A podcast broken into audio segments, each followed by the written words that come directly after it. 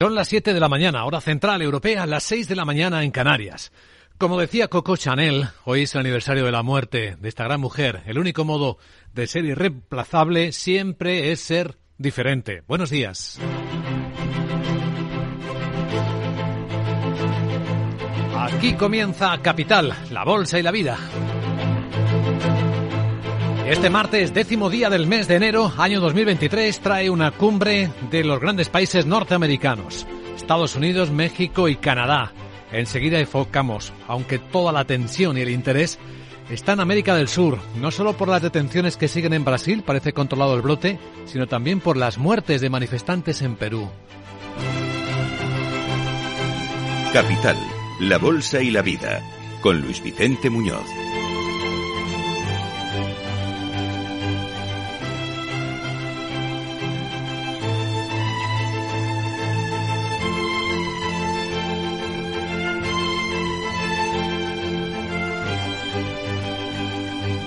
Porque en Perú, en el sur del Perú, al menos 17 personas han muerto y hay cerca de un centenar de heridos en la región sureña de Puno, frontera con Bolivia, según la información oficial, tras la peor jornada de protestas que exigían, manifestantes que exigían elecciones anticipadas y la, liberación del encarcelado presidente izquierdista Pedro Castillo, que sigue detenido y encarcelado después del intento de autogolpe de Estado.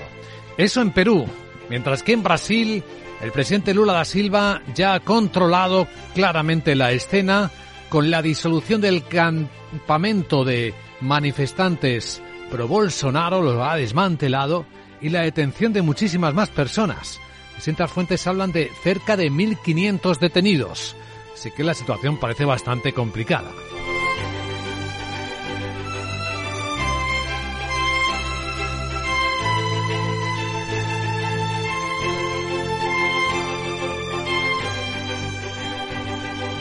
En el lado de la economía y del lado de lo social también despertamos con las primeras contramedidas de China, del gobierno chino, a los países que están exigiendo limitaciones o restricciones a la llegada de sus ciudadanos.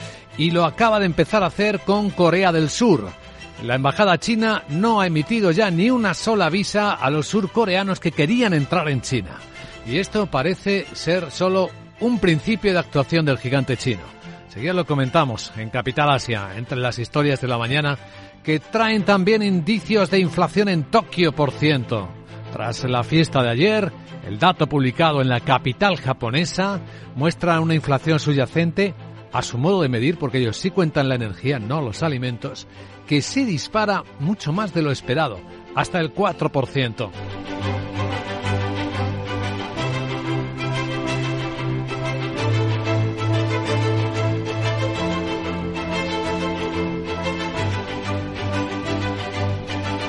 Con el primer ministro japonés, por cierto, de visita oficial en Europa, en Francia, donde el presidente Macron está también escenificando algunas de sus escenas de influencia internacional.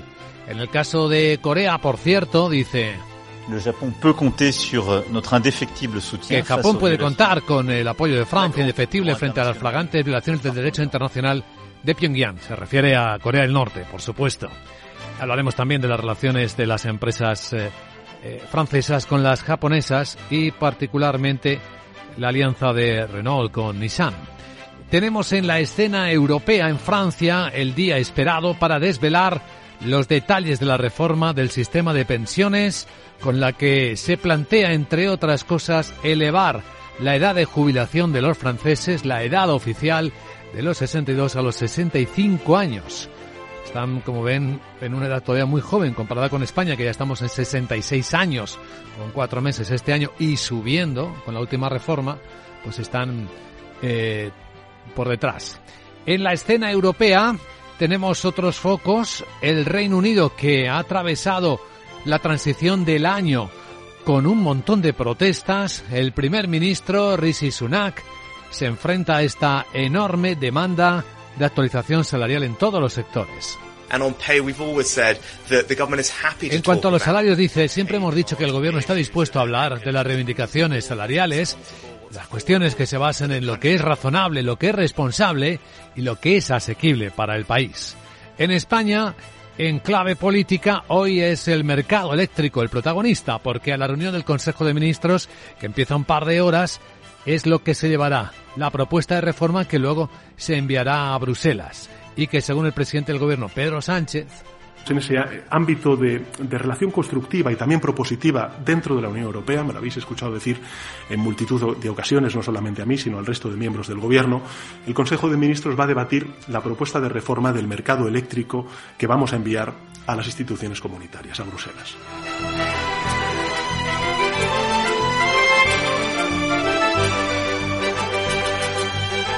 Mientras tanto, en la economía real, hoy vamos a ocuparnos, entre otros, de los profesionales autónomos que han empezado el año con menor número de cotizantes. Lo contábamos en los últimos datos del paro. Buenos en el mes de diciembre, pero no para todos. No para los autónomos, que también están aplicando las nuevas cotizaciones a la seguridad social cómo está empezando el año. El presidente de la Asociación de Trabajadores Autónomos ATA, Lorenzo Amor, estará en directo con nosotros contándonos lo último dentro de una hora.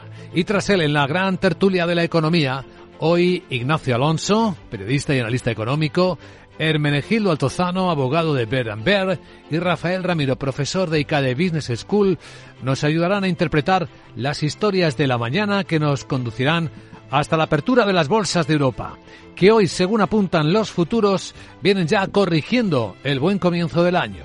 Ocho décimas viene cayendo ahora el futuro del Eurostox, está en los 4.051. Viene cayendo más ligeramente el futuro del mercado americano. Cinco puntos es una décima lo que baja el futuro del SP en 3.908. Llamativa la fortaleza del euro o podríamos hablar quizás de la debilidad del dólar. Ahora mismo el euro cotiza a 1,0740 dólares en las pantallas de XTV. Parece que ha parado el rebote del precio del petróleo, con el West Texas cotizando a 74 dólares 30 centavos. Y el que no ha descansado tras el rebote es el oro, la onza, en 1.878 dólares y medio.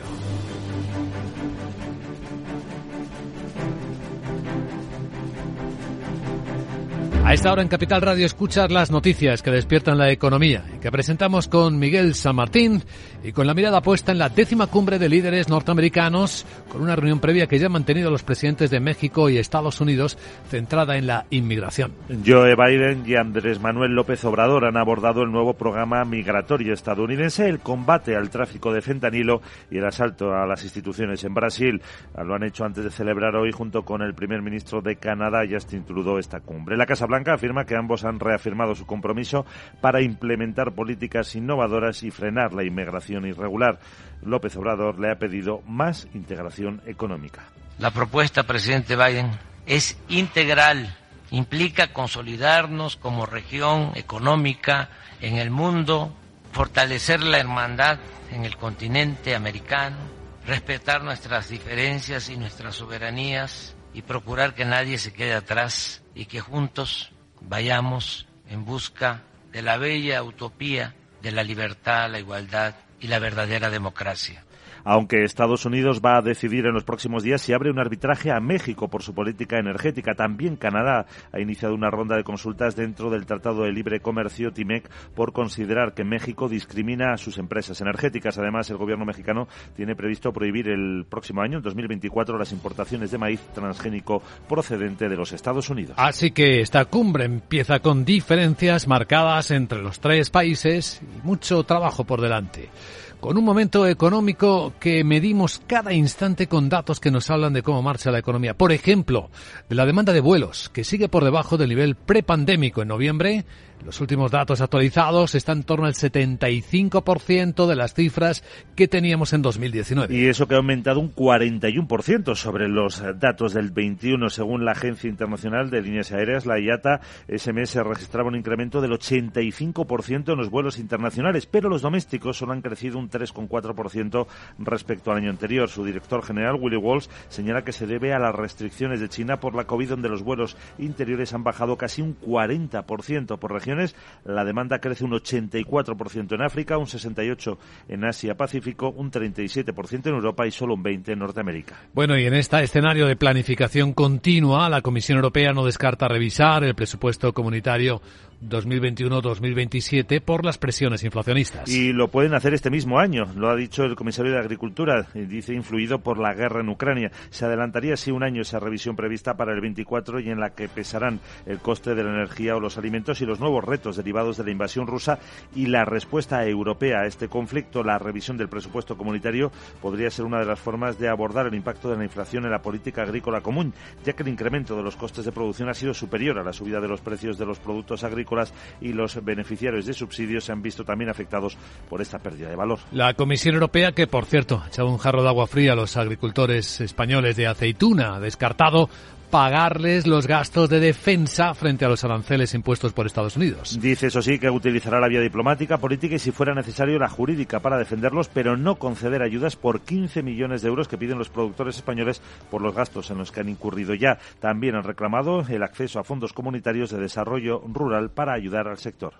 En el comienzo del año, un avance en la relación entre la Unión Europea y el Reino Unido. Van a compartir los sistemas tecnológicos y de datos para intentar impulsar las relaciones bilaterales tras el Brexit. El ministro de Exteriores eh, británico, James Cleverly, y el vicepresidente comunitario, Maros Sefcovic, se han reunido en Londres y han logrado un avance fundamental, dicen, para crear confianza y dar seguridad y que además ofrece una nueva base para las conversaciones. Ahora los equipos técnicos de ambas delegaciones trabajarán rápidamente para hallar esas soluciones en diferentes áreas sobre la base de este nuevo entendimiento entendimiento que volverán a reunirse el 16 de enero, aunque el protocolo de Irlanda del Norte sigue siendo el principal escollo. Y en el Reino Unido sigue la incertidumbre después de que hayan acabado sin acuerdo las reuniones eh, negociadoras entre el gobierno y varios sindicatos para poner fin a las huelgas. Paros que han sido convocados por el personal sanitario, profesores y trabajadores ferroviarios, entre otros. Varios ministros celebraron durante la jornada distintas reuniones con diferentes grupos sindicales en el que en las últimas semanas han organizado estos paros por todo el país para exigir mejor salariales. El primer ministro británico, Rishi Sunak, considera positivos los encuentros, pero dice que las subidas de sueldos tienen que ser razonables. Hace meses, dice Sunak, que el gobierno anunció 500 millones de libras en financiación extra para acelerar el alta de las, de las personas de los hospitales, sus comunidades o de vuelta a casa. Esto tiene sentido. El anuncio de hoy es aún más financiación para ayudar a apoyar esas iniciativas. Además, el Gobierno pondrá en marcha a partir de abril un nuevo programa energético para empresas, organizaciones benéficas y el sector público por el que aquellos que reúnan los requisitos recibirán descuentos en las facturas hasta el 31 de marzo de 2024. Están destinados a grandes consumidores como vidrio, cerámica o fabricantes de acero, que son los que obtendrán descuentos mayores. Bueno, en pleno debate de reforma del sistema de pensiones de Francia, ha habido un cambio aparente. El presidente Emmanuel Macron apuesta por retrasar la edad de jubilación de los 62, pero hasta los 64 años. Efectivamente, y no los 65, como se había barajado en un principio, pero para compensar financieramente ese cambio se acelerará el aumento del periodo de cotización hasta 43 años. Palabras que pronuncia Macron tras su reunión con el primer ministro japonés Fumio Kishida, en la que han destacado la importancia de la seguridad en la región Indo-Pacífica, donde las tensiones aumentan en los últimos años. También se ha referido al apoyo conjunto en economía.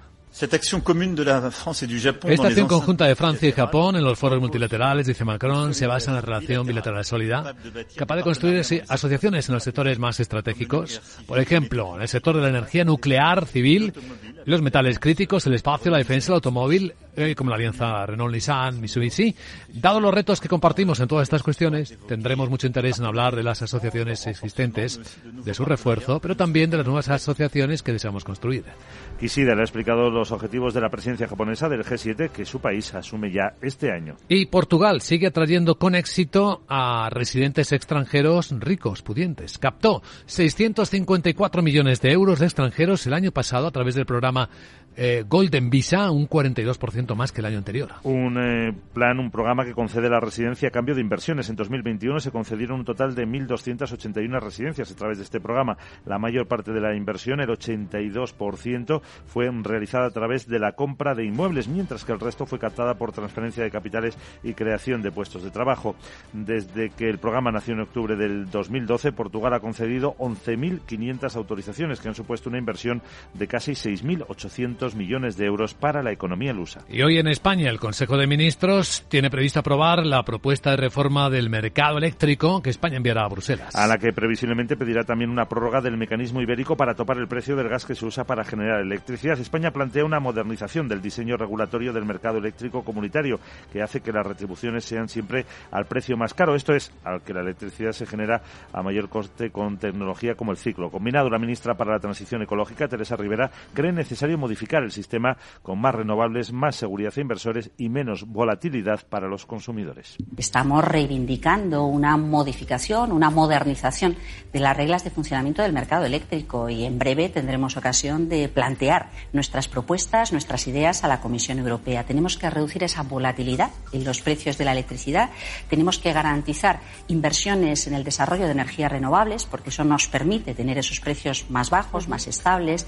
Tenemos que modificar todo nuestro sistema eléctrico con más renovables, más almacenamiento, más seguridad para los inversores. Y el presidente del Gobierno, Pedro Sánchez, ha dicho que hay otra segunda intención y es que haya un reparto equitativo de rentas entre consumidores y productores de energía en una situación de tensión y de crisis en los mercados de materias primas. Y el Consejo también aprobará el anteproyecto de ley de incentivos a la contratación laboral. Y otras medidas de impulso y mantenimiento del empleo, dice, de calidad. La norma que está a expensas de la negociación en el Parlamento tiene como objetivo principal reorientar las bonificaciones de las cotizaciones sociales hacia el fomento del empleo indefinido. Por lo tanto, y salvo en el caso de las personas discapacitadas, la norma recortará todo tipo de ayudas al empleo temporal para dedicarlas exclusivamente al fomento del empleo estable. Por cierto, que el Gobierno se ahorrará así 280 millones de euros. Y un apunte empresarial de España, la multinacional Oracle abre sus instalaciones de Málaga y ahí va a construir su primer centro de innovación en España.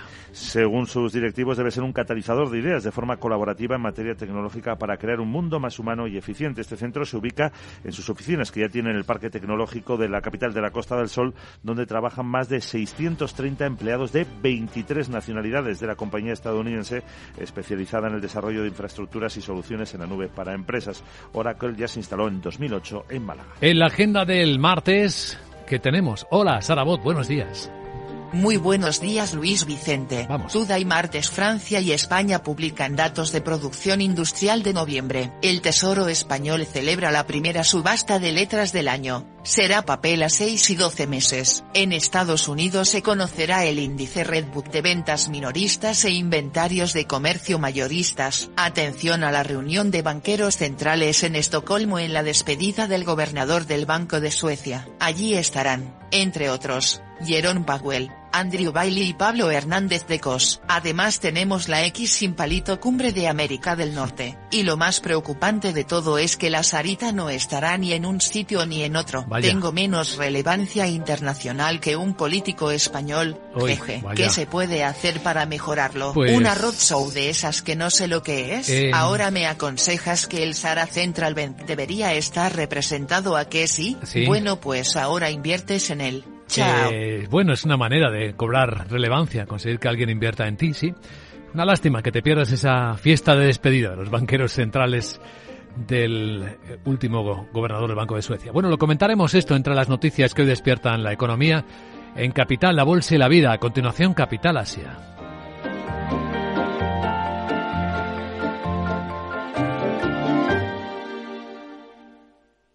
Todo ok. Tienes una salud de hierro, Miguel. Gracias, doctor. Desconecto, que tengo una reunión de trabajo. En Orange reinventamos nuestras tarifas Love Empresa. Ahora incluyen cosas tan importantes para tu negocio como la salud. Por eso te ofrecemos Orange Salud con Mafre. Llama ya al 1414. Las cosas cambian y con Orange Empresas tu negocio también. Orange. Oye, ¿dónde está el cuchillo que corta? ¿En su sitio? No, ¿En el lavavajillas? tampoco. ¿A qué lo hemos tirado? Cuando buscas no siempre encuentras, pero en las rebajas del corte inglés siempre encuentras lo que buscas. Hasta el 50% en una selección de juegos de cama, fundas nórdicas y colchas. Del 7 de enero al 28 de febrero, las rebajas del corte inglés en tienda web y app. Desde hace más de 75 años nos preocupamos por todo lo que tiene valor en tu vida. Ahora, en Caser Asesores Financieros, también cuidamos de tus intereses. Te ofrecemos un asesoramiento diferencial e independiente para que alcances tus objetivos de inversión. Caser Asesores Financieros, seguros de tu inversión. Contacta con nosotros en info arroba caserasesoresfinancieros.es o en el 91 762 3442.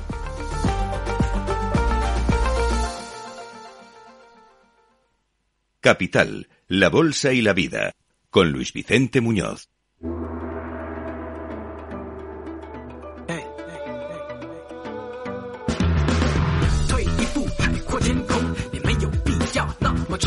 Hay un par de historias inquietantes hoy en el lado asiático. Vamos a desarrollarlos. Uno es un hecho y es que China ha empezado ya a responder a las restricciones a sus viajeros a otros países, aplicando restricciones a Corea del Sur. Y lo otro, está contando South China Morning Post, es que Estados Unidos eh, parece que va a desplegar marines armados con misiles en las islas japonesas para disuadir a China.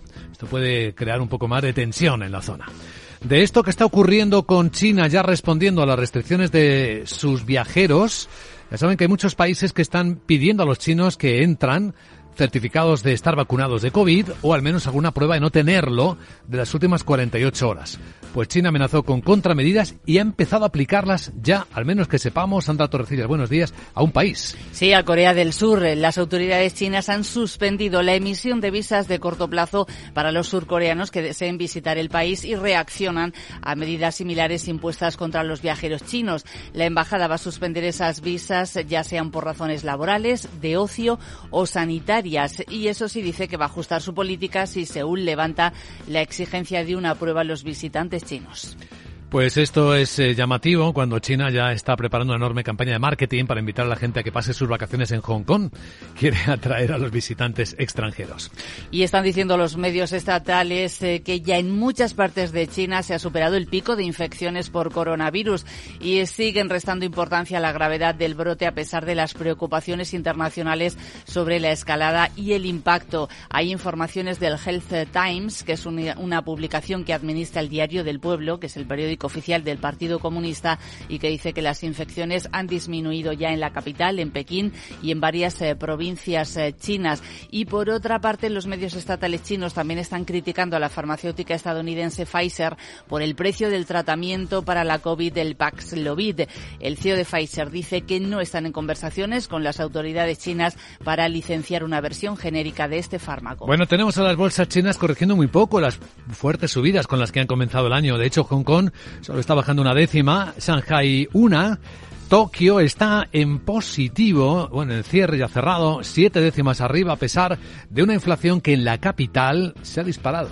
Si esa inflación en la capital, en Tokio, es un indicador adelantado de la tendencia a nivel nacional y el IPC subyacente en el mes de diciembre, ahí excluyen los alimentos frescos, pero sí incluyen el combustible, ha subido un 4% en tasa interanual, muy por encima de lo esperado y supera por séptimo mes consecutivo el objetivo del Banco Central. Recordamos que está en el 2% y es una señal, dicen los analistas, de que aumentan la presión inflacionista y por tanto creen que estos datos van a dar al Banco de Japón Japón razones para normalizar finalmente su política monetaria.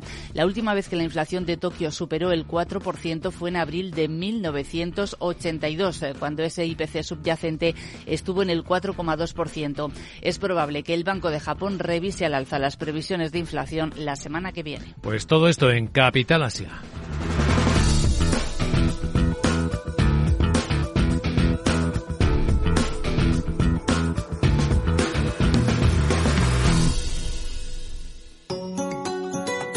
Bueno, en clave tecnológica ya terminó la feria del CES este año de Los Ángeles, donde se exhibe lo último. ¿Qué te ha llamado la atención, Roberto Espinosa? Buenos días. Hola Vicente, muy buenos días. Se acabó el CES de Las Vegas, evento que ya nadie duda que es más una feria de automóviles que de electrónica de consumo. Los anuncios más importantes han venido en esa industria, y quizá el más importante de todos ha sido Azila. Así se llama el coche presentado por Sony en colaboración con Honda, que se empezará a vender en 2025. Sony es notoria por llegar tarde a las últimas tecnologías tecnológicas, y el sector del automóvil no pasa por su mejor época. En España, el 2022 cerró el año con el peor dato de ventas desde el 2013. No es una cuestión solo de España. En Francia se vendieron casi un 8% menos de coches que el año pasado y en Estados Unidos el 2022 fue el peor dato también en 10 años. La industria lo achaca a problemas logísticos, semiconductores, situación macro y demás. Pero han preguntado a alguien de 25 años si quiere un coche y no solo a gente joven. Los urbanitas de toda y condición han decidido en todo el mundo que quieren muchos menos coches en sus ciudades. Así que no parece algo coyuntural. Se llama pico del automóvil a una hipótesis que dice que hay un máximo de coches en circulación y que después de ese máximo el número empezará a caer de forma inexorable. Se lleva años hablando de ello, pero es bastante probable que ya lo hayamos pasado. Que Sony vaya a lanzar un coche es seguramente la prueba definitiva. Gracias, Roberto, y buen martes. Por cierto, acabo de preguntarle a ChatGPT si le va a comprar Microsoft y me acaba de responder este curiosísimo sistema de inteligencia artificial que no tiene información sobre esa posible compra de Microsoft. Sin embargo, dice que Microsoft es una empresa con una gran presencia en el mercado tecnológico y ha adquirido a varias empresas a lo largo de los años y me dice, si desea obtener información actualizada sobre las adquisiciones de Microsoft, le recomendaría revisar noticias recientes o visitar el sitio web de la compañía. Laura Blanco, buenos días. Buenos días. Eh, das eh, la clave de una de las grandes, de los grandes propósitos de la humanidad, eh, llegar a convivir con máquinas que hablan como nosotros, que piensan como nosotros. Eso hace chat GPT y se rumorea, se dice que Microsoft podría poner 10.000 millones encima de la mesa para tener una parte de esta compañía.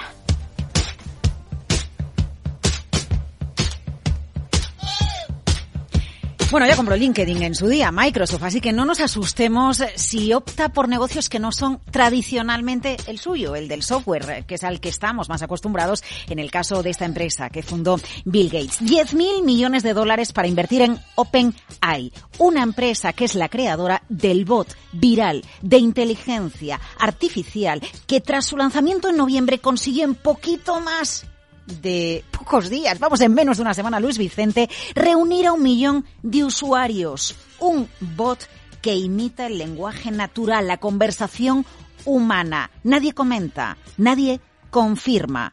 Pero detrás de Chat GPT, la empresa que está revolucionando Silicon Valley, Wall Street y el mundo empresarial estadounidense, está Sam Altman, uno de los inversores con más nombre. En Silicon Valley y Elon Musk, que más allá de Tesla o SpaceX tiene otros frentes abiertos.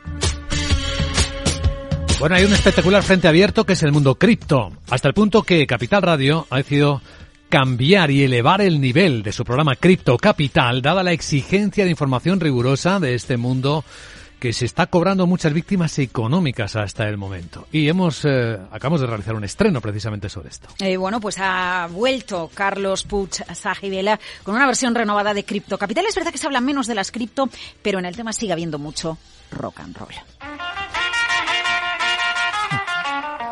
Mucho rock and roll. La gran primera pregunta es, ¿las cripto han desaparecido para siempre después de la caída del año 2022? Fíjate, Carlos Puxajivela tuvo muchos invitados en su estreno este lunes a las 3 y 5 de la tarde, todos los lunes, Cripto Capital, entre ellos el profesor, analista, experto tecnológico Enrique Dans, y habla de cómo hay que valorar las cripto el valor de una criptomoneda depende de la cantidad de, personas que consideren que tiene un valor. Y hoy en día, pues hombre, si sales a la calle y preguntas, mucha gente eh, todavía relaciona las criptomonedas con esquemas piramidales, con estafas, con cosas completamente absurdas, que, por supuesto revelan una enorme incultura, pero que están todavía muy lejos de adoptarlas. Bueno, como escuchamos, Enrique Dans es un defensor de las cripto, pero no de todas, ¿eh? porque hay cientos de criptos y él dice, ojo, solo nos quedemos con dos todo lo que no sea Bitcoin o Ethereum para mí en este momento es basura. Y quiero decir, quiero decir con esta con esta aseveración absolutamente radical, lo que quiero decir es que hay mucha gente que se acerca al mundo cripto y le dicen, ¡Oye, sí, Solana mola mucho!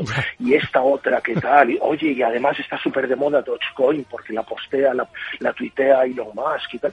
Pues mira, Estamos hablando de, criptomonedas con una adopción absurda. Enrique Danz, Pepe Díaz, Iñaki Román, bueno, pues gurús, analistas tecnológicos de las cripto que han acompañado a Carlos Puxajivela en eh, el nuevo Cripto Capital en Capital Radio, que ya se puede escuchar en el podcast en la web. Muy interesante, Luis Vicente, para entender lo que viene en un mundo que, que, que está tambaleándose porque está construyéndose, está en sus inicios. E información de calidad, por cierto.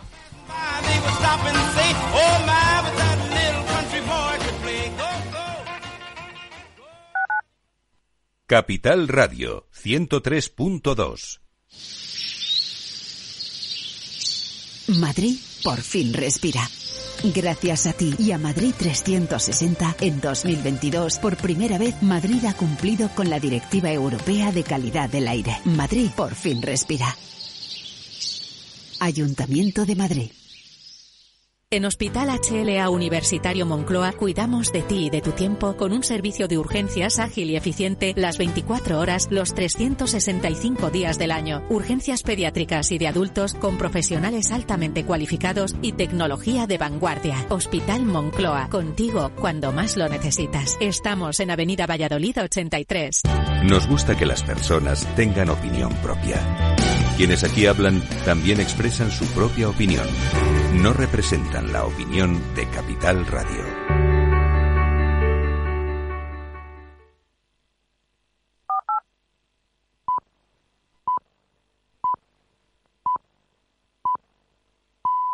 Son las siete y media de la mañana, hora central europea, seis y media de la mañana en Canarias. Se triunfa con lo que se aprende, solía decir Coco Chanel. Tal día como hoy murió la gran diseñadora. Buenos días.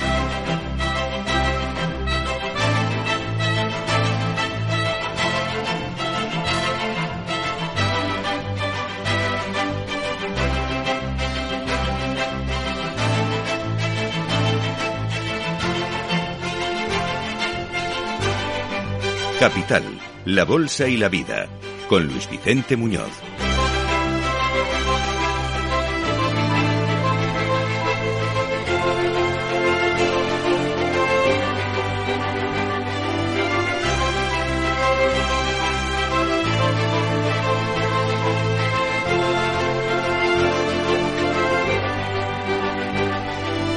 Martes, décimo día del mes de enero, hoy despertamos con el foco en una cumbre de los tres grandes países norteamericanos.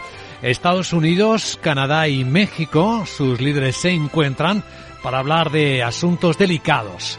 La integración económica, sí, ese es el aparentemente más fácil, en un mundo que se fragmenta, menos global, la seguridad, esto les interesa a los tres, y la inmigración, tema especialmente sensible también para los Estados Unidos y para México. En nuestro foco esta cita geoestratégica importante cuando vemos la primera reacción ya de China limitando el acceso de extranjeros al país.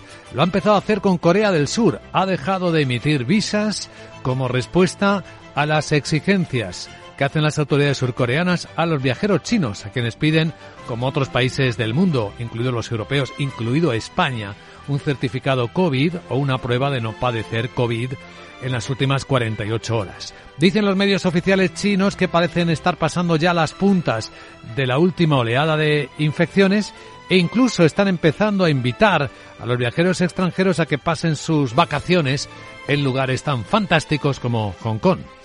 Tenemos las bolsas del lado asiático tranquilas, incluso las chinas en particular, con correcciones muy ligeras después del buen comienzo del año, aunque en el lado occidental las bolsas vienen este martes con un tono ya más claramente correctivo. Nueve décimas viene bajando hoy el futuro del Eurostox, una, el del SP500.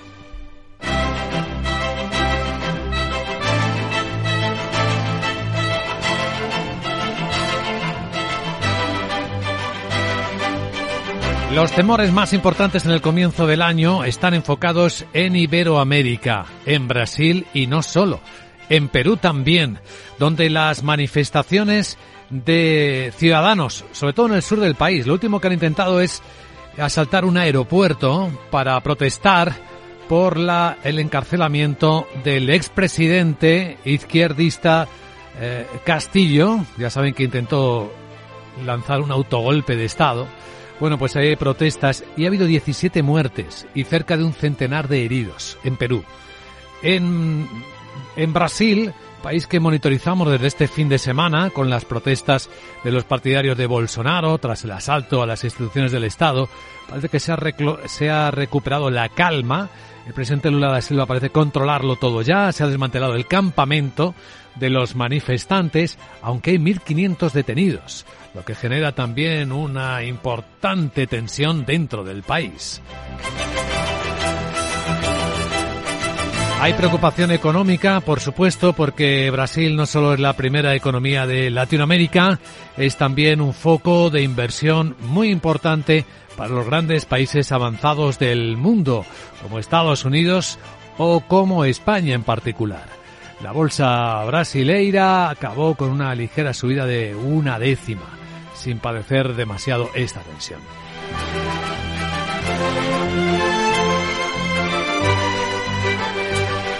En la escena económica española situamos hoy la reunión del Consejo de Ministros que según ha confirmado el presidente Pedro Sánchez en ese ámbito de, relación constructiva y también propositiva dentro de la Unión Europea, me lo habéis escuchado decir en multitud de ocasiones, no solamente a mí, sino al resto de miembros del Gobierno, el Consejo de Ministros va a debatir la propuesta de reforma del mercado eléctrico que vamos a enviar a las instituciones comunitarias, a Bruselas. Es uno de los temas que va hoy en este encuentro, aparte de algunos otros que iremos comentando conforme se vayan confirmando las noticias. Hoy en Capital Radio vamos a enfocar la situación con la que los profesionales autónomos han comenzado el año.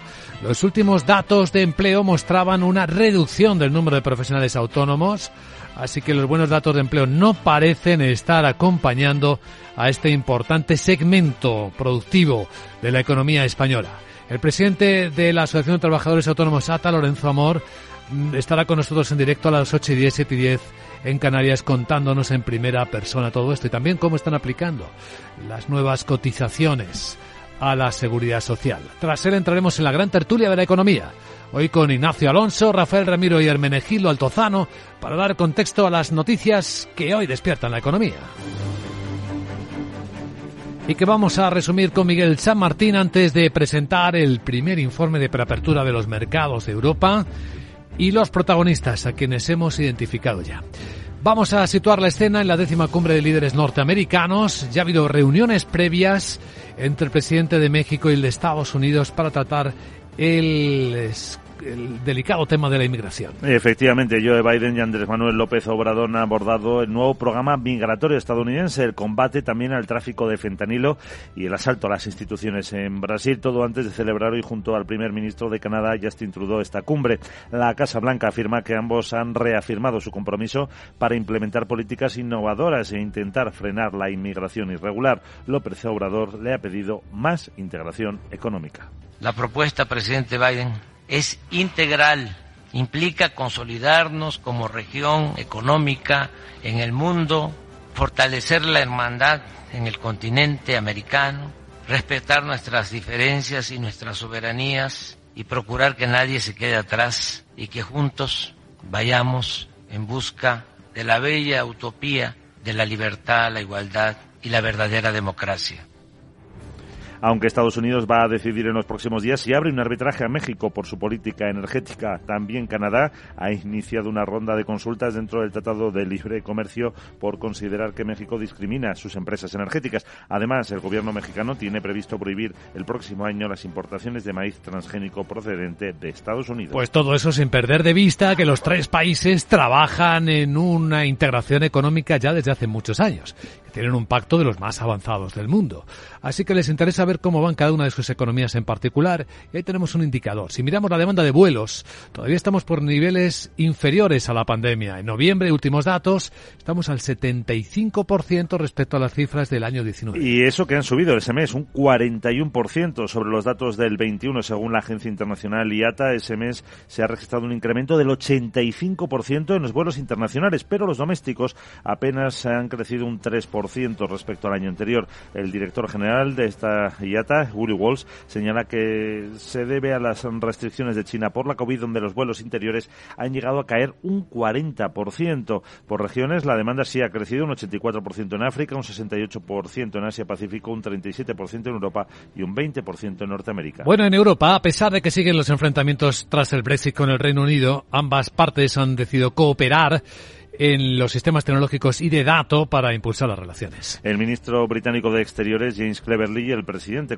el vicepresidente comunitario, Maro Sefcovic, se han reunido en Londres y han logrado un avance fundamental para crear confianza y dar seguridad y que además ofrece una nueva base para las conversaciones. Ahora los equipos técnicos de ambas delegaciones van a trabajar rápidamente para hallar potenciales soluciones en diferentes áreas sobre la base de este nuevo mm, entendimiento. Se volverán a reunir el 16 de enero, pero el protocolo de Irlanda del Norte sigue siendo el principal escollo. Ahí no ha habido avances al respecto. Y tampoco en las reuniones del gobierno británico con sus sindicatos para intentar poner fin a las huelgas que siguen. Y que han sido convocadas eh, por el personal sanitario, profesores y trabajadores ferroviarios, entre otros. Varios ministros celebraron durante la jornada distintas reuniones con diferentes grupos sindicales que en las últimas semanas han organizado paros laborales por todo el Reino Unido para exigir mejoras salariales. El primer ministro británico, Rishi Sunak, considera positivos los encuentros, dice que las subidas de sueldos tienen que ser razonables. Además, ha anunciado que el gobierno va a poner en marcha a partir de abril un nuevo programa energético para empresas, organizaciones benéficas y el sector público por el que aquellos que reúnan unos eh, ciertos requisitos van a recibir descuentos en las facturas hasta el 31 de marzo del 24. Están destinados a esos grandes consumidores como las empresas de vidrio, cerámica o fabricantes de acero que son los que van a obtener mayores descuentos. En España, de las reformas que vienen, la del mercado eléctrico y que hoy va a aprobar en borrador para enviar a Bruselas el Gobierno de España, ¿qué sabemos? Pues se va a pedir también, por cierto, una prórroga del mecanismo ibérico para topar el precio del gas que se usa para generar electricidad. España va a plantear a las instituciones comunitarias una modernización del diseño regulatorio del mercado eléctrico que hace que las retribuciones sean siempre al precio más caro. Esto es aquel al que la electricidad se genera a mayor coste con tecnologías como el ciclo combinado que utiliza el gas. La ministra para la Transición Ecológica, Teresa Rivera, cree necesario modificar el sistema con más renovables más seguridad a inversores y también menos volatilidad para los consumidores. Estamos reivindicando una modificación, una modernización de las reglas de funcionamiento del mercado eléctrico y en breve tendremos ocasión de plantear nuestras propuestas, nuestras ideas a la Comisión Europea. Tenemos que reducir esa volatilidad en los precios de la electricidad, tenemos que garantizar inversiones en el desarrollo de energías renovables porque eso nos permite tener esos precios más bajos, más estables. Tenemos que modificar todo nuestro sistema eléctrico con más renovables, más almacenamiento, más seguridad para los inversores. Además, el presidente del Gobierno, Pedro Sánchez, detallaba que una segunda intención es que haya un reparto equitativo de rentas entre consumidores y productores de energía en una situación de tensión y de crisis en los mercados de materias primas como la de ahora. El Consejo de Ministros también eh, tiene previsto aprobar el anteproyecto de ley de incentivos a la contratación laboral. Y otras medidas de impulso y mantenimiento del empleo de calidad. La norma, que está a expensas de la negociación en el Parlamento, tiene como objetivo principal reorientar las bonificaciones de las cotizaciones sociales hacia el fomento del empleo indefinido. Por lo tanto, y salvo en el caso de las personas con discapacidad, la norma recortará todo tipo de ayudas al empleo temporal para dedicarlas exclusivamente a fomentar el empleo estable. Eh, una medida con la que el Gobierno, además, se espera ahorrar 280 millones de euros. Así que ya que estamos adelantando noticias de este martes, cuéntanos a la voz, ¿qué traes en tu agenda? Buenos días. Muy buenos días, Luis Vicente. Le recuerdo que today es martes y que mi agenda la empiezo con Francia y España que publican datos de producción industrial de noviembre. El Tesoro español celebra la primera subasta de letras del año. Será papel a 6 y 12 meses. En Estados Unidos se conocerá el índice Redbook de ventas minoristas e inventarios de comercio mayoristas. Atención a la reunión de banqueros centrales en Estocolmo en la despedida del gobernador del Banco de Suecia. Allí estarán, entre otros, Jerome Powell, Andrew Bailey y Pablo Hernández de Cos. Además tenemos la X sin palito cumbre de América del Norte. Atención, hmm. no hables, que se paren las troncativas. ¿Por qué? Ya sé que sí. Ahora lo tengo claro. ¿Qué ha pasado? Ya sé que quiero ser de mayor. A ver. Te doy una pista. Dime. ¿Cómo? Quiero ser abogada. Arcadia Sara me llamaré. Ah. Y es que en febrero debutará en un juicio el primer robot abogado. Ah, Se ¿sí? encargará de hacer la apelación. Casi nada. Anda. Así que la chat esa de la GPT de Laura no sé cómo se quedaría. Ey. Bueno, ya me puedes tratar mejor que Eh. si no te demando. Uy, Jeje. uy. Chao. Uy, uy, qué peligro empiezas a tener, querida Sara, con tanto aprendizaje continuo. Bueno, vamos a centrar la mirada en lo que ahora nos interesa y es adelantarnos a la apertura de las bolsas de Europa, no solo a cómo abrirán, sino a quiénes van a ser los protagonistas del martes.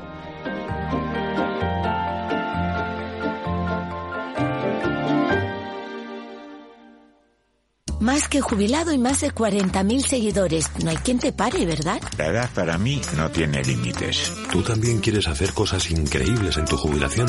Mafre presenta el programa Tu Futuro, la gestión de planes de pensiones que se adapta a ti ahora hasta con un 4% de bonificación por traslado. Consulta condiciones en tu oficina Mafre o en mafre.es. En Darwinex hay más de 100 millones de euros buscando traders con talento. Ya hemos pagado más de 4 millones en comisiones de éxito. Si te tomas el trading en serio, únete a Darwinex. Capital en riesgo. Datos actualizados el 16 de septiembre de 2022. Capital, la Bolsa y la Vida, con Luis Vicente Muñoz. Hoy vienen correctivos los mercados de Europa. Después de las subidas previas buenas en el comienzo del año, pues esperaba una corrección. Ahora vamos a intentar adivinar cómo va a ser de profunda. De momento en las pantallas de CMC Markets no vemos mucha profundidad. Vemos bajadas que parecen ligeras en la bolsa de Alemania, en torno a las dos décimas. El futuro del Eurostock se está cayendo más, es verdad. Eh, casi un 1%, 39 puntos, en 4.045. El futuro americano, para ver si todo está bien armonizado, cae también, es cierto, 8 puntos, son dos décimas. El SP está en 3.906. Sandra Torrecillas, buenos días. Buenos días. La cautela vuelve a dominar el mercado ante los datos clave de inflación en Estados Unidos que se van a publicar este jueves y que vienen precedidos además de comentarios agresivos de dos miembros de la Reserva Federal, de Rafael Bostic y de Mary Daly, eh, quien apuntan a que la FED probablemente subirá los tipos de interés por encima del 5 y los mantendrá allí durante algún tiempo. Nicolás Fernández, director de análisis de Banco Sabadell se tiene que moderar y esperamos que eso ocurra. El tema, lo que estamos viendo con, con como era esperable también con todos los datos IPC es que las, las subyacentes siguen estando en niveles por encima de lo esperado. Eso también es lógico a corto plazo. Eh, y aquí la clave es que, bueno, la retórica de los bancos centrales hablando de niveles eh, de inflación objetivo que están alrededor del 2% no concuerdan con un plazo de tiempo razonable para ver esos niveles de IPC. Van a tardar mucho más en llegar ahí. Atención a, esta, a Estocolmo, donde la florinata de la política monetaria se despiden del gobernador del Banco Central sueco, de Stefan Ifnes. Eh, vamos a escuchar, entre otros, a Isabel Schnabel, del Banco Central Europeo, Andrew Bailey, el gobernador del Banco de Inglaterra, también va a estar Haruhiko Kuroda, el gobernador del Banco de Japón y el del Banco de España, Pablo Hernández de Cos, aunque sin duda las miradas se van a centrar. El plato fuerte será el presidente de la Reserva Federal, Jerome Powell. Aquí en la radio de los líderes escuchamos también a protagonistas del mercado como Horizon Genomics. Sí, eh, Horizon eh, Genomics, eh, hemos hablado con el director general de la farmacéutica, con Carlos Buesa, que nos ha explicado los últimos avances en distintos estudios que están llevando a cabo y cómo la empresa está preparada para posibles alianzas. Reconoce que el sector se está moviendo, que hay actividad de, de fusiones y de adquisiciones y que hay interés en la empresa en esos movimientos esta semana que, empieza eh, en, eh, en, San Francisco, pues tendremos la oportunidad de estar hablando con, con diferentes, eh, diferentes compañías interesadas y desde luego la compañía lo tiene claro en su prospecto a la CNMV que está dentro de nuestro modelo de negocio y por tanto interés por explorar esas conversaciones por nuestra parte está muy presente. Sí.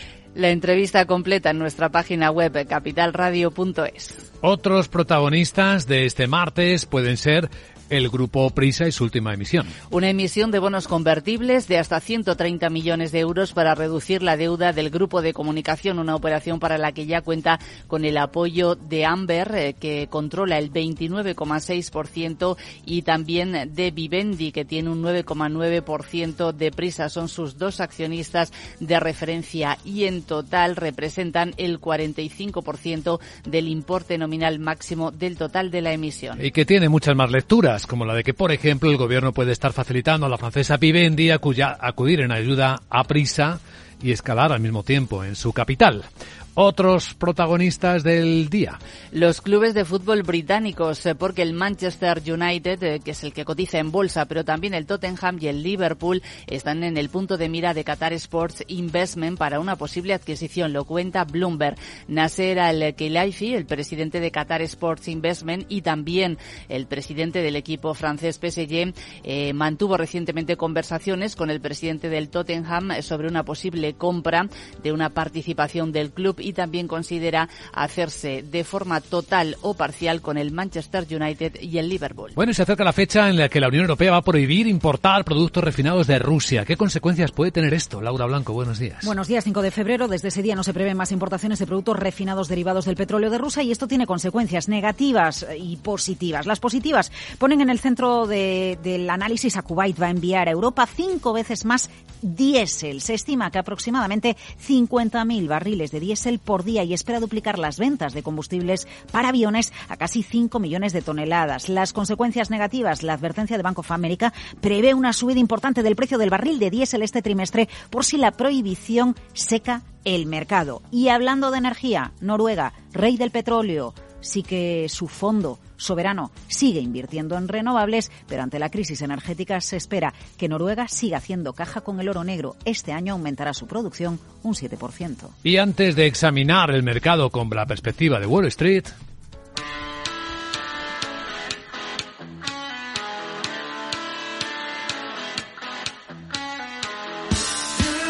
¿Eres autónomo o tienes una pequeña empresa? Orange reinventa sus tarifas Love Empresa y ahora incluyen más beneficios para ayudarte con tu negocio. Por ejemplo, puedes contar con el servicio de Orange Salud con Mafre, con cobertura sanitaria para ti y los tuyos. Si tienes un negocio, no lo dudes. Descubre ya este y otros beneficios de Love Empresa llamando al 1414. Las cosas cambian y con Orange Empresas tu negocio también.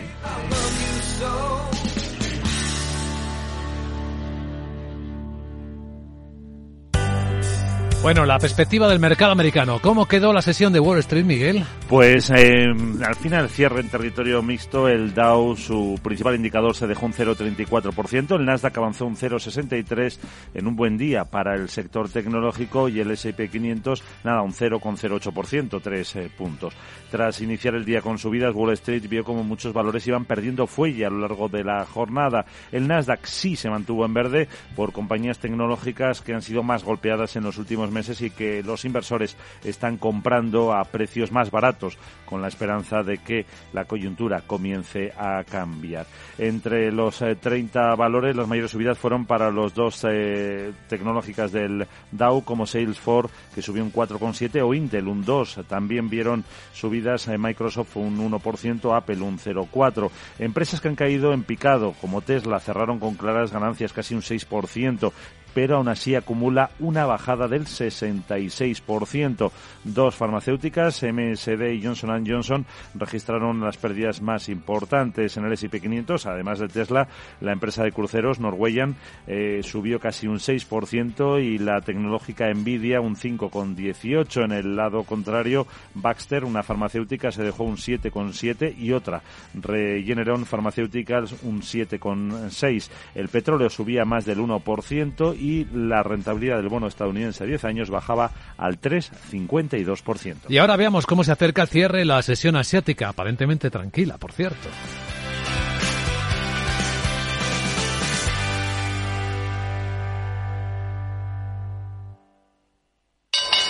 Si te consideras un apasionado de los mercados financieros y te interesa la bolsa, debes saber que comprar o vender acciones y ETFs con XTB no tiene ninguna comisión hasta 100.000 euros. Abre tu cuenta 100% online en 5 minutos. Un broker, muchas posibilidades. XTB.com.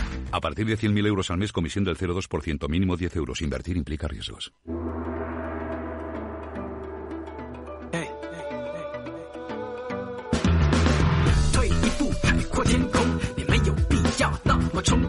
Sí, sesión tranquila porque los recortes son mínimos. La bolsa de Hong Kong tres décimas, la de Shanghai dos. Y eso que China ha empezado ya también a limitar la entrada de algunos turistas extranjeros. De hecho, su embajada en Corea del Sur ha respondido recíprocamente a los controles que Corea del Sur aplica a los viajeros chinos pidiéndoles certificados COVID, pues simplemente diciéndole que no les daba, va a dar más visas en reciprocidad. De momento.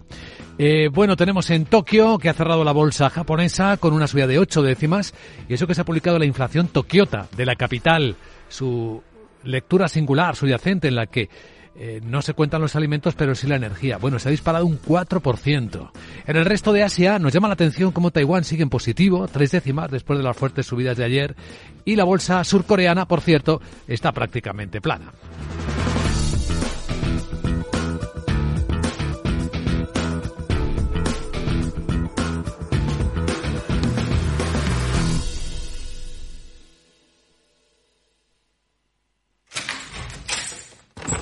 Salón. Gotera. Todo seco. Es muy simple asegurarse con el Betia. Simple, claro, el Betia. Bueno, tenemos nuevos casos de prácticas abusivas en el sector de la telefonía que vamos a ver con nuestro abogado Arcadio García Montoro. Buenos días, abogado. Buenos días, Luis Vicente. ¿De qué hablamos? Pues de otro caso donde una empresa de telefonía incluye a sus clientes en un fichero de solvencia patrimonial. Fíjate, ni siquiera hace falta que haya cantidades pendientes de pago. Desde el momento en que te das de baja o solicitas la portabilidad a otro operador, te incluyen en ficheros demorosos por el mero hecho de declararte antiguo cliente. Bueno, el Poder Judicial ha publicado que un juzgado de Pontevedra ha sentenciado como contrarias al derecho dichas prácticas de la empresa Orange España. ¿Estaría conculcándose el derecho al honor del consumidor?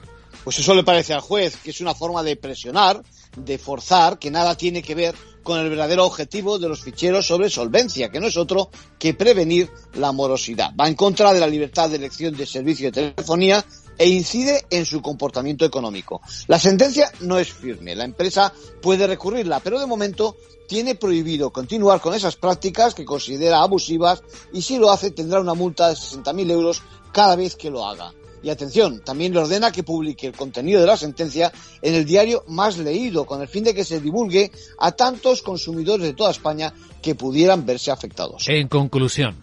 Pues no se puede permitir que el mero hecho de oponerse a un pago, de discutir si procede pagar una deuda, se responda se responda a ese, a ese mero hecho con una presión al consumidor atacando su reputación. Gracias, abogado.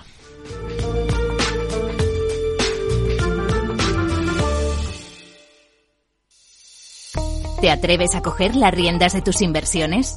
Caser Asesores Financieros te ofrece la oportunidad de unirte a un grupo de profesionales independientes. Tendrás a tu alcance todas las herramientas necesarias para disfrutar de un asesoramiento diferencial, con el respaldo de una de las aseguradoras líderes en el mercado. Caser Asesores Financieros, seguros de tu inversión. Contacta con nosotros en info arroba caserasesoresfinancieros.es o en el 91 762 3442.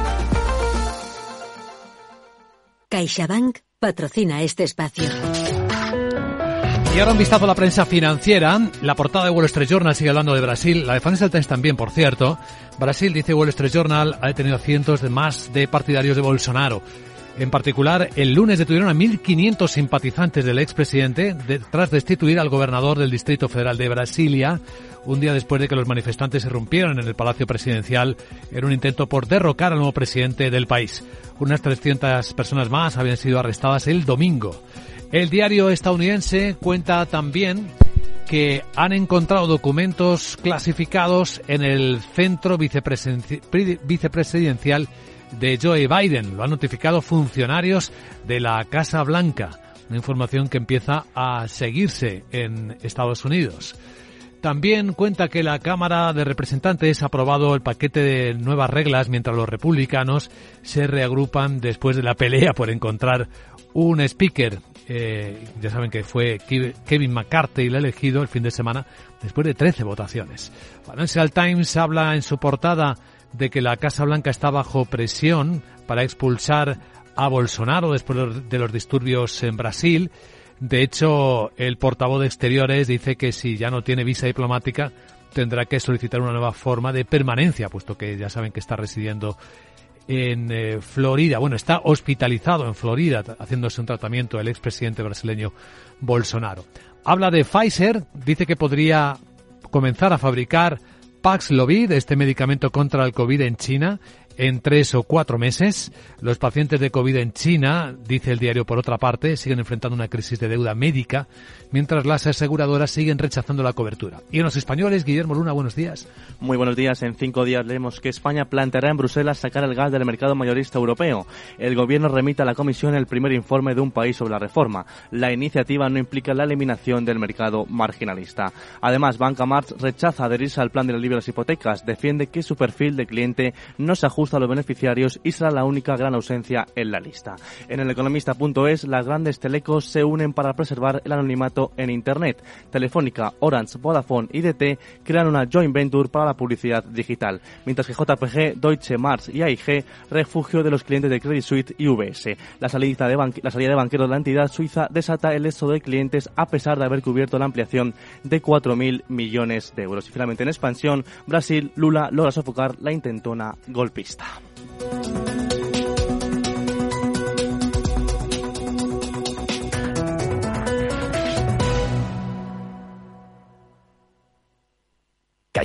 Ha patrocinado este espacio. Capital Radio 103.2 Inversión inmobiliaria acompaña al mercado inmobiliario en este nuevo ciclo. Todos los jueves de 10.30 a 13 horas, el inversor encontrará las claves para realizar su mejor inversión. La mañana de los jueves en Capital Radio tomamos el pulso al sector inmobiliario. Noticias, análisis de mercado y debates donde los protagonistas del sector podrán contar en primera persona los retos a los que se enfrenta el ladrillo. Inversión inmobiliaria pone la voz al sector inmobiliario. Aquí en Capital Radio.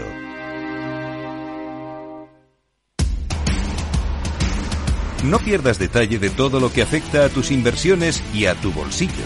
Toda la información en Mercado Abierto con Rocío Arbiza, de 4 a 7 de la tarde en Capital Radio. Capital Radio.